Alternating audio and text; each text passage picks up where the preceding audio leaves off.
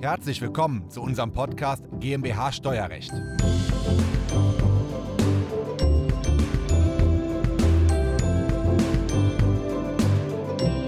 Wenn Sie eine Immobilie für eine Million Euro kaufen, müssen Sie noch Grunderwerbsteuer hinzurechnen, teilweise bis 6,5 Prozent. Sie müssen noch den Notarkosten hinzurechnen. Sie müssen noch das Grundbuch hinzurechnen und eventuell Maklerkosten hinzurechnen. Und dann sind Sie schnell bei einer 110 Prozent Finanzierung, die Sie benötigen. Das ist in Deutschland nicht ganz so einfach, das funktioniert aber dennoch. Aber es gibt einen Unterschied zwischen selbstgenutzten Immobilien und Immobilien, die Sie vermieten. Und die Details besprechen wir heute.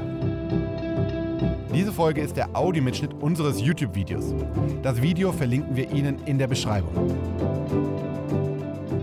Herzlich willkommen, mein Name ist Christoph Jun, ich bin Steuerberater in Köln und unsere Kanzlei hat sich auf das Unternehmenssteuerrecht spezialisiert, insbesondere auf die Besteuerung von Kapitalgesellschaften und bei gut laufenden Kapitalgesellschaften haben die Gesellschaft dahinter immer viel Geld und die wollen dann Immobilien kaufen. Und so bin ich zu meinem heutigen Interviewgast gekommen, Michael Gieselbach. Michael Gieselbach hat nicht so viel Ahnung von Steuern, aber sehr viel Wissen im Bereich der Finanzierung.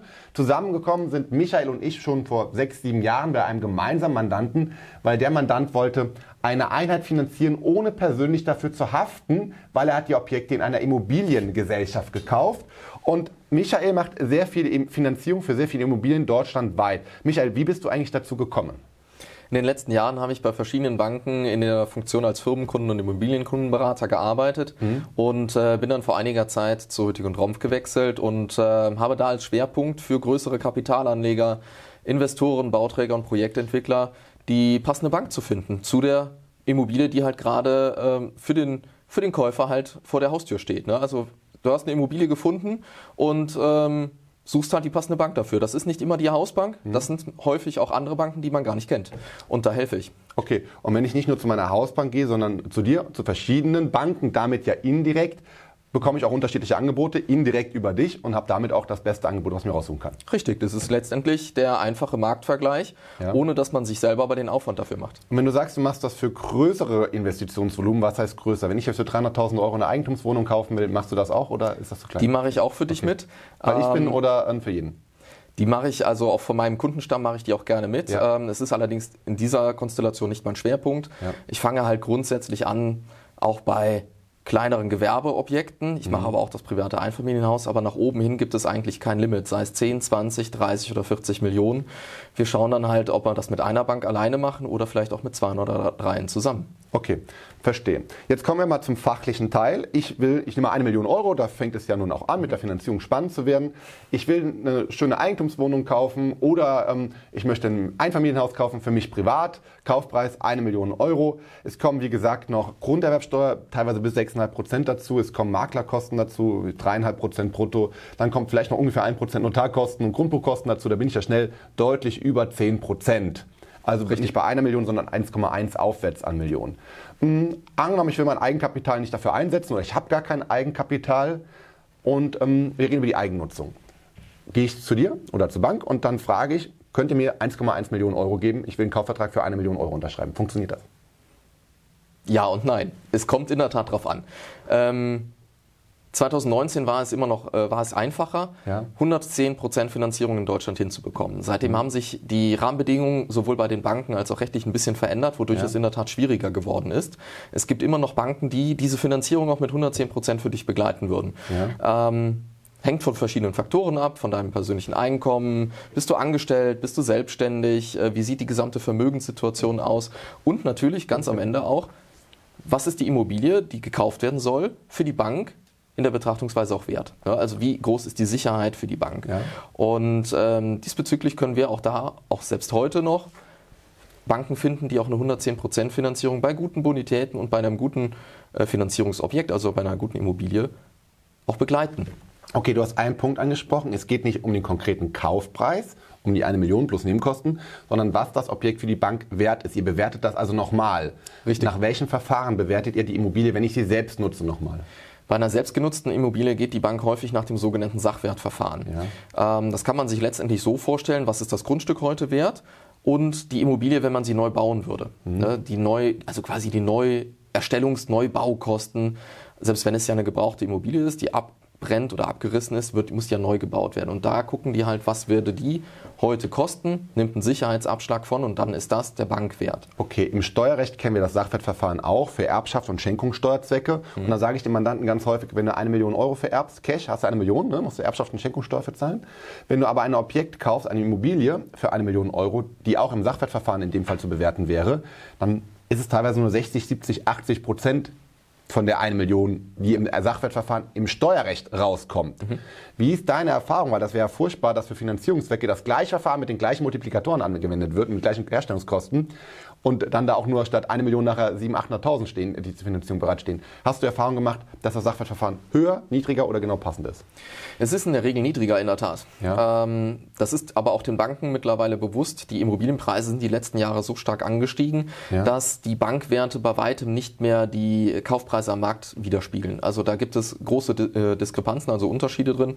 Wenn jetzt eine Immobilie am Markt für eine Million Euro verkauft wird, dann ist die Bank in der Regel immer mit dem Sicherheitenwert darunter.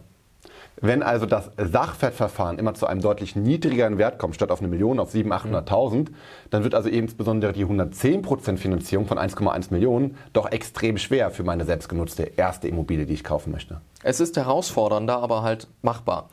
Die Banken wissen ja, dass die Immobilienpreise die letzten Jahre so stark gestiegen sind und ja. die haben ja auch ähm, die Wahl, solche Geschäfte sich anzuschauen und ähm, potenziell auch zu machen mhm. oder gegebenenfalls auch gar keine Geschäfte oder weniger zu machen. Auch Banken stehen natürlich vor der, vor der Frage, wie verdienen die Geld? Mhm. Und das kommt halt auch in diesem Spannungsverhältnis dann auch sehr, sehr, sehr stark zu Trage, ne? dass, dass halt da dann auch geschaut wird, wenn dein Einkommen ausreichend groß ist, mhm. deine Bonität passt, dann ist die Bank halt besonders auch bei den ersten Immobilien durchaus bereit, auch mal die 110% Finanzierung zu gehen. Okay, das läuft ja nicht per se so automatisch bei euch durchs Programm durch und da wird gesagt, der Jun ist für 1,1 Millionen gut mit dem Objekt, was nach eurer Bewertung 800.000 wert ist, sondern es wird gesagt, der Herr Jun bekommt per se ja die und die Finanzierung von einer gewissen Größenordnung. Wir gehen in dem konkreten Einzelfall davon aus, der kann das Haus immer für eine Million weiter verkaufen. Der Immobilienpreis sinkt vielleicht nicht. Und in dem Gesamtpaket kann man ihm für sein erstes Objekt die 1,1 Millionen dann vielleicht doch einmal ausnahmsweise geben. Das ist richtig.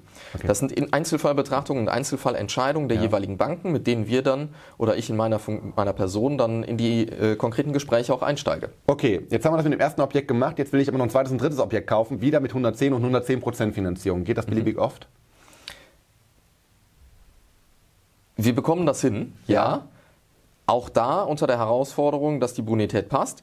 Und ähm, da müssen wir dann halt auch wirklich das Gesamtpaket uns anschauen. Ja. Ähm, wenn bei der ersten Immobilie jetzt ein paar Jahre ja auch schon vergangen sind, äh, sodass ähm, der Kreditbetrag vielleicht nur noch 80 oder 90 Prozent des, ja. der ursprünglichen Finanzierungssumme auch ausmacht, dann besteht ja auch da wieder ähm, wieder auch Luft für die mhm. von der Risikobetrachtung.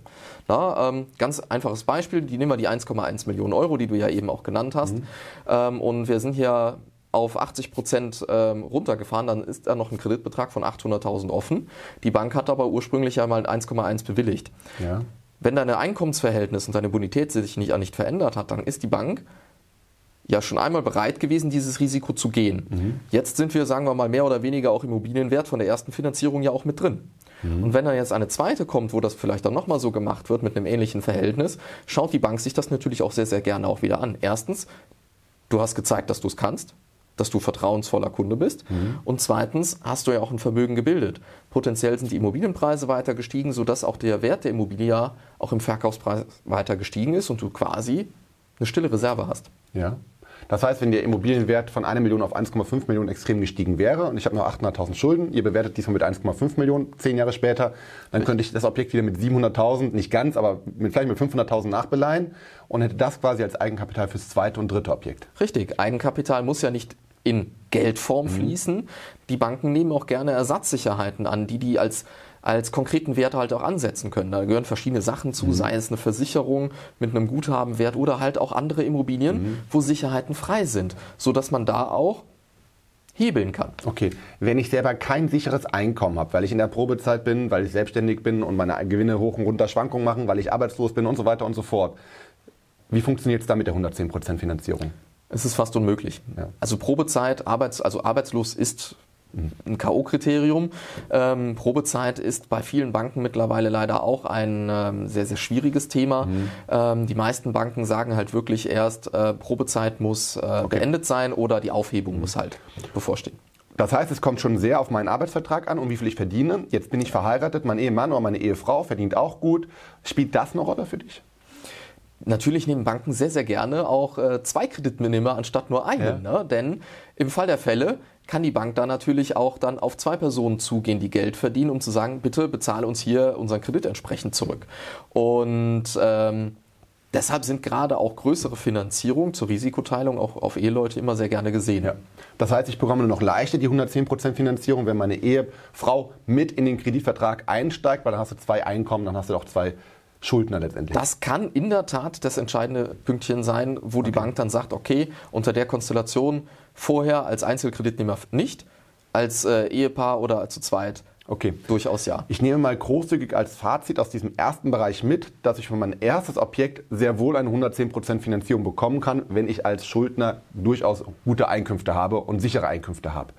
Wenn ich aber jetzt schon das erste selbstgenutzte Objekt habe und ich möchte jetzt noch weitere Objekte kaufen, nämlich zur Vermietung als Kapitalanlage.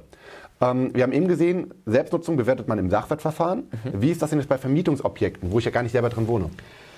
Bei den Vermietungsobjekten gehen die Banken in der Tat noch etwas anders heran. Ja. Ähm, hat natürlich den Hintergrund, dass ein Mieter letztendlich deine Kreditraten ja bezahlen soll. Ja. Ja, und ähm, das kann man sich ja ganz einfach mal, nehmen wir auch einfach da mal die eine Million Kaufpreis mhm. und es kommen 100.000 Euro Miete im Jahr für dieses Objekt rein. Ja. So. Das wäre schon gut, da hätte ich 10% Rendite. Das wäre eine gut. sehr, sehr äh, ja. seltene äh, ja. Situation in den heutigen, ähm, im, zu den heutigen Immobilienpreisen. Ja, das ist in der Tat so. Macht es aber jetzt gerade zum Rechnen sehr einfach. Ja. Ähm, das hieße 100.000 Miete, eine Million Kaufpreis. Wir hätten also einen Faktor von 10. Jetzt unterscheiden da die Banken von der, äh, von der Wertermittlung oder da gehen die in diesem Fall mit dem Ertragswertverfahren ran. Mhm. Die rechnen also mit Multiplikatoren. Nehmen wir als Beispiel den Kölner Markt. Da äh, sind andere Wertmultiplikatoren, die sich da in den letzten Jahren gebildet haben, als zum Beispiel in ähm, ja, muss ich überlegen. Im, im Dorf, im Dorf. Im, auf dem Dorf in der Eifel. Genau. So, ja. Ne? Ähm, das heißt, in Köln finan äh, ist der, ist der Wert der Immobilie letztendlich höher zu bemessen. Ne? Wenn man jetzt so eine Immobilie nehmen würde mit einem 100.000 Euro Jahresmiete und es handelt sich um ein Wohnobjekt, ja. dann haben wir in Köln von Bankwerten her häufig auch Multiplikatoren, die im Bereich 20 bis 26, 27, vielleicht auch sogar 30-fach liegen. Das ist, ist, spannend, weil wir im Steuerrecht kennen das Ertragswertverfahren auch. Der Multiplikator hängt aber nicht von der Lage ab. Da wird der in der Eifel genauso multipliziert, äh, nahezu ähnlich multipliziert wie im, wie mhm. im, ähm, im Ballungsgebiet. Da gibt es keine großen Unterschiede. Aber ihr bei der Bank stimmt das schon individuell auf dem Markt an oder ein und habt dann schon andere Multiplikatoren dafür. Liegt ja auch ganz einfach in der Sache begründet. In Köln werden andere Marktpreise gezahlt als in dem mhm. Dorf auf der ja, Eifel. Ja, äh, oder in der Eifel. Das ist... Äh, die gleiche Immobilie mit dem gleichen Grundstück mhm. ist in Köln viel, viel teurer als in der Eifel. Ja, ja, ja für mich steuerlich macht es Sinn, ein Objekt in Köln zu kaufen, weil das wird steuerlich mit dem gleichen Multiplikator bewertet, also sehr niedrig. Und damit kann ich Erbschaft und Schenkungssteuer sparen, weil ich mich niedrig bewerte. Aber ihr passt das individuell an. Okay. Das heißt, ihr habt einen höheren Multiplikator. Wie wenn du sagst, der Multiplikator ist 20 oder 30 mhm. in Köln, dann wäre er bei 100.000 Euro Mieteinnahmen das Objekt in eurer Bewertung 2 oder 3 Millionen Euro wert. Richtig. Ist das in deiner Praxis schon mal vorgekommen, dass es deutlich über den Kaufpreis hinaus bewertet wird bei euch? Nein. Okay. Die Erfahrung habe ich leider in all den Jahren jetzt nie gemacht. Ja. Ähm, ich mache das jetzt äh, seit äh, über 15 Jahren. Ähm, in der Konstellation hatte ich diesen, dieses Erlebnis leider okay. noch nicht. Die Verkäufer wissen natürlich auch heute, wie Immobilien bewertet werden, mhm. wie die Marktpreise sich bilden ähm, und ein Objekt, was für die Bank mit einem Faktor von 20 bis 30 im Beispielmarkt mhm. jetzt Köln bewertet wird, wird häufig für wesentlich mehr noch verkauft. Da reden wir dann auch okay. über Faktoren von größer 30. Aber komme ich mit dem Multiplikator, also im Ertragswertverfahren, dann näher an meine Millionen Kaufpreis ran, wie mit dem Sachwertverfahren auf privat, bei ähm, privat genutzten Immobilien? Das ist sehr objektabhängig. Ja. Ähm, bei wohnwirtschaftlichen Objekten kommt man, da wesentlich, äh, kommt man da näher dran an diese eine Million Kaufpreis. Ja. Bei einer Gewerbeimmobilie, sei es Büro, sei es Produktion, sei es Lager, ja. da sind die Abschlagsfaktoren und Multiplikatoren wesentlich niedriger. Ist auch relativ einfach zu verstehen, wenn man kurz drüber nachdenkt eine Wohnimmobilie, wo drin gewohnt wird, nutzt sich einfach nicht so schnell ab wie eine mhm. Gewerbeimmobilie, wo jeden Tag der LKW auf die, an die Rampe ranfährt, das Tor hoch und mhm. runter geht und äh, viel mehr Benutzung stattfindet. Verstanden. Das heißt, wenn ich mit wenig Eigenkapital möglichst viele Immobilien finanzieren möchte, gehe ich nicht auf Gewerbe, sondern auf Wohnimmobilien, weil ich da einen besseren Multiplikator habe. Und kann ich dann das Objekt auch wieder mit 110% finanzieren, wenn ich meine eigengenutzte Immobilie eben auch von einem Jahr schon mit 110% finanziert habe? Oder kommt dann irgendwo eine Grenze? die Banken kommen an, zu einem bestimmten Zeitpunkt in der Tat an Grenzen. Ja. Die schauen sich halt wirklich dann sehr individuell deine persönlichen gut äh, seine persönlichen Bonitätsverhältnisse an, deine äh, Vermögensverhältnisse und natürlich auch dein, deine bisher gekauften Immobilien. Ne? Ja. Wie, wie hoch sind die noch verschuldet? Sind da Sicherheitsreserven drin? Tragen die äh, Mieten die Kreditraten auch ausreichend alleine? Ne? Ähm, du kannst ja auch Immobilien kaufen, wo die Kreditrate ja viel höher ist als die Miete, die reinkommt. Ne? Das gibt mhm. das sind ja auch Konstellationen. Wenn du jeden Monat 10.000 Euro netto verdienst, dann kannst du ja davon auch 5.000 Euro in eine Kreditrate packen ja. äh, für eine vermietete Immobilie, damit du da schnell runterkommst. Ich spiele das nochmal durch, weil wir viele Mandanten, auch viele Zuhörer haben, mhm. die wirklich jetzt, ähm, sagen wir mal, 200.000 Euro im Jahr oder 250.000 im Jahr verdienen, die, ähm, einzelveranlagt sind, das sind 10.000 netto im Monat, die brauchen 5.000 für ein gutes Leben und die anderen 5.000 pro Monat sind übrig. Also 60.000 Euro, die ich sparen kann ja. oder zusätzlich in Kredit investieren kann. Die haben 200.000 Euro gespart und die haben jetzt das Ziel, oder auch mehr, die haben jetzt das Ziel, jedes Jahr eine Immobilie zu kaufen. Im Idealfall für eine Million Euro. Ja? Dann sagen die im ersten Jahr, ähm, lassen wir mal die Privatnutzung außen vor, die wohnen zur Miete. Ich kaufe ein Objekt für eine Million Euro, ich habe 100.000 Eigenkapital im aktuellen Jahr. Mhm. Ähm, Ballungsgebiet Köln, Düsseldorf, Berlin, Hamburg, München. Mhm die 100.000 möchte ich für die Nebenkosten, für die 10% Nebenkosten nutzen und ich möchte noch 100% finanzieren für das Vermietungsobjekt. Realistisch, dass das funktioniert? Ist darstellbar. Also aus von meinem Bauchgefühl und meiner Erfahrung ja. würde ich wirklich sagen, das lässt sich so umsetzen. Ne? Mit dem so. Eigenkapital, ja. da haben wir, ne, das wären ja die rund 10 Prozent, das sind mhm. Kaufnebenkosten fast mit abgedeckt. Äh, das Einkommen ist gut, würde ich sagen, ja, die Finanzierung bekommen wir so hin. Okay, dann ähm, kommen die Einnahmen, äh, vielleicht fallen noch ein paar Steuern, die das auch reduzieren, die Mieteinnahmen. Das, was netto auf dem Tisch übrig bleibt, damit kann ich Zins- und Tilgungsleistungen bedienen und das läuft dann für mich als Eigentümer einmal so durch. Mhm. Ne, ich habe 100.000 Cash investiert. Ein Jahr später habe ich wieder 60.000 Euro gespart oder vielleicht zwei Jahre später habe ich 120.000 gespart. Mhm. Will ich das gleiche Spiel wieder machen? Ich sage, ich habe 100.000 Eigenkapital, ich will für eine Million Objekt finanzieren, ich will 100% Finanzierung, weil die 10% Nebenkosten trage ich. Kann ich das noch ein zweites Mal machen? Grundsätzlich ja. Zwei Jahre später habe ich wieder 100.000 Euro gespart, kann ich, mir, kann ich mir das dritte Millionenobjekt kaufen. Ja, insofern, okay. das ist ja auch ganz einfach. Ja.